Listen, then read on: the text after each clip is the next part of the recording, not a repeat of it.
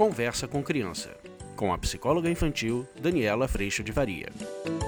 Então, gente, hoje eu vou responder a pergunta da Alice, que ela pergunta assim: Dani, mas em algum momento é melhor rever e cuidar desse relacionamento e afastar a criança? Vamos falar sobre isso?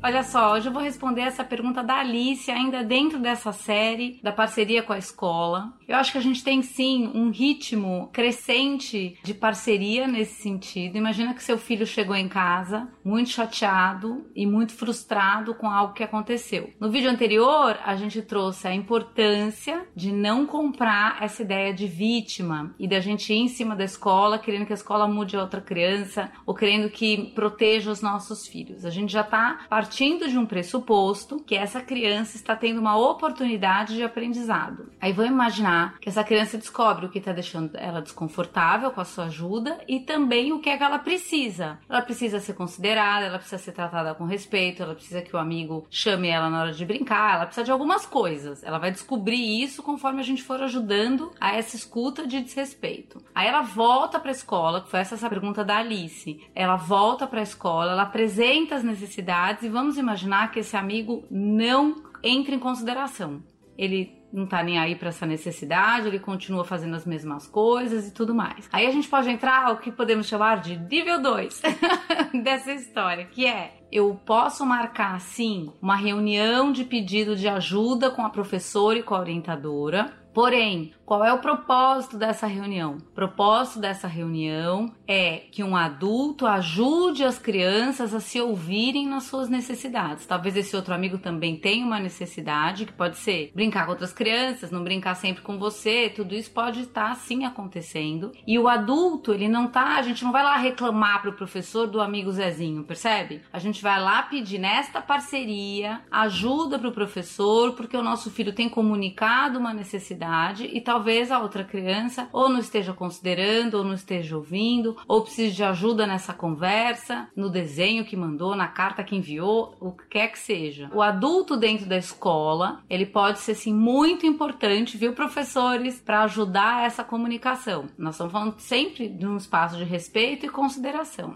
Agora, vamos imaginar que esse adulto ajudou, que essa criança continua em desconsideração com o seu filho, o seu filho continua chegando em casa ainda muito desconfortável, ainda com as mesmas necessidades. Agora pode ser que tenha a necessidade de ser ouvido, de ser considerado, assim, não só na atitude, mas na sua necessidade. E o que passa é a gente pode ir para o nível 3.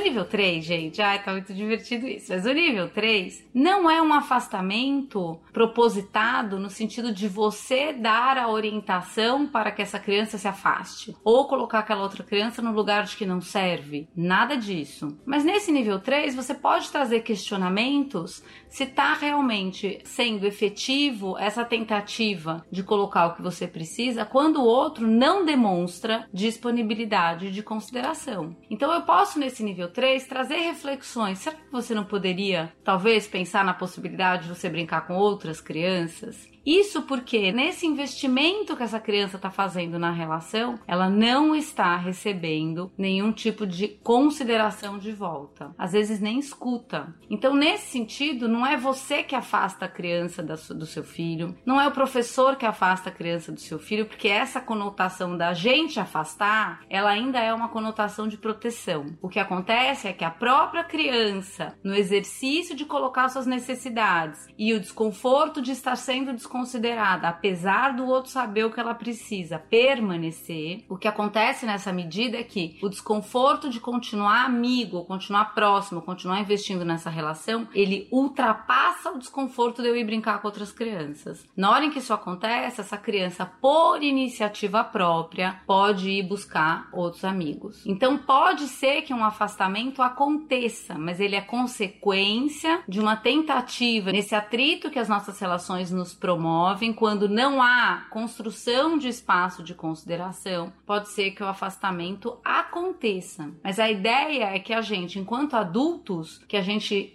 facilite no sentido de mediar quando a nossa presença é necessária, mas que a gente possa sim criar espaço de perdão, cada um pedir perdão do que cabe, cada um pensar que não é só sobre mim, que eu preciso considerar o outro e assim por diante.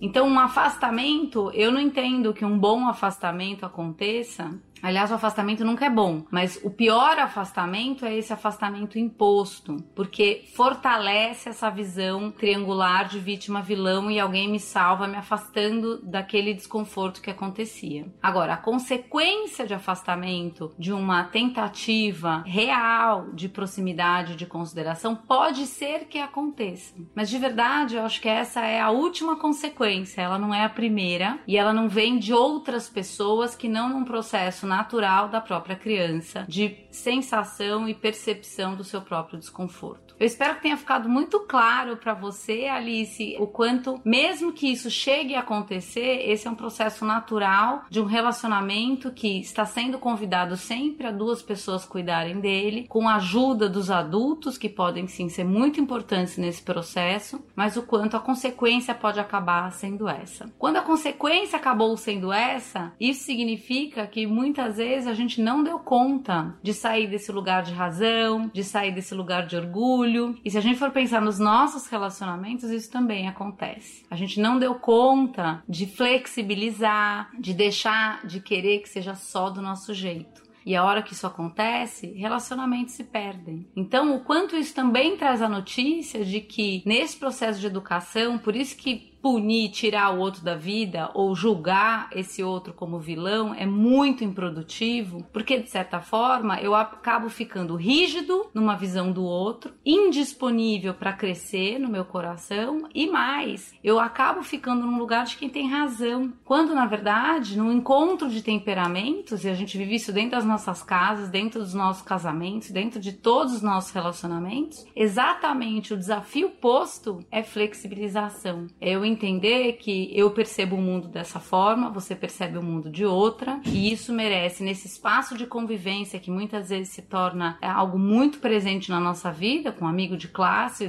você dentro do seu casamento, eu dentro do meu, a flexibilidade, na verdade, ela traz nessa premissa o quanto nós somos imperfeitos, todos nós erramos, todos nós somos falhos, todos nós estamos aprendendo, e quando eu me percebo partindo desse lugar para olhar o outro, o que muda é que eu começo a entender a falha e o erro do outro não mais de um lugar de ideal, de perfeição, que é muito hipócrita por sinal, mas eu começo a olhar o outro de um lugar de quem também falha.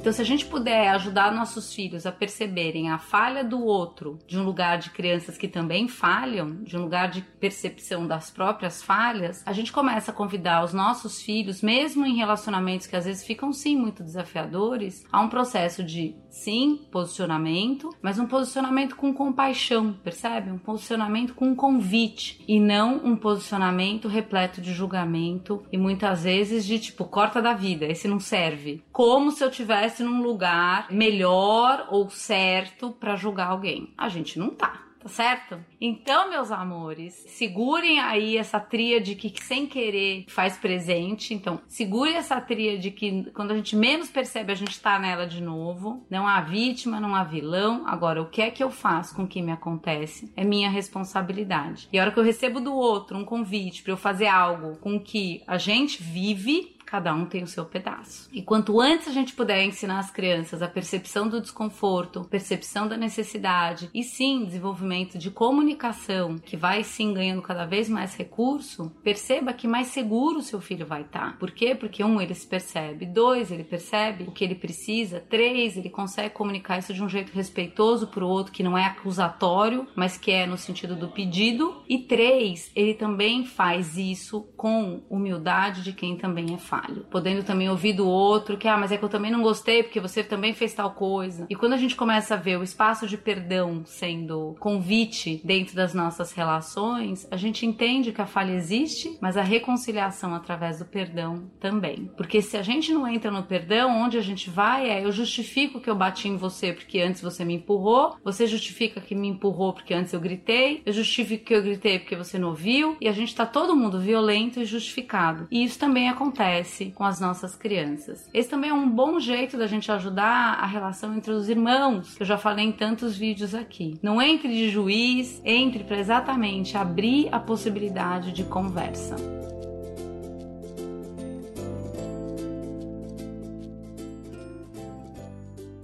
Se você quiser aprofundar esses temas todos e principalmente a nossa postura, que muitas vezes a gente não sabe o que fazer, muitas vezes a gente quer sim proteger. Esse é um processo que às vezes é até inconsciente para nós, mães e pais. É, eu te convido para vir para o curso online, onde a gente bota realmente a lupa dentro da gente e nesse processo a gente tem condição de mudar a nossa postura também. Te espero lá, será um prazer ter você comigo. E eu agradeço a Deus, em primeiro lugar, por toda a paz e por toda a possibilidade de enxergar as minhas falhas com todo o amor que Ele me dá para fazer isso.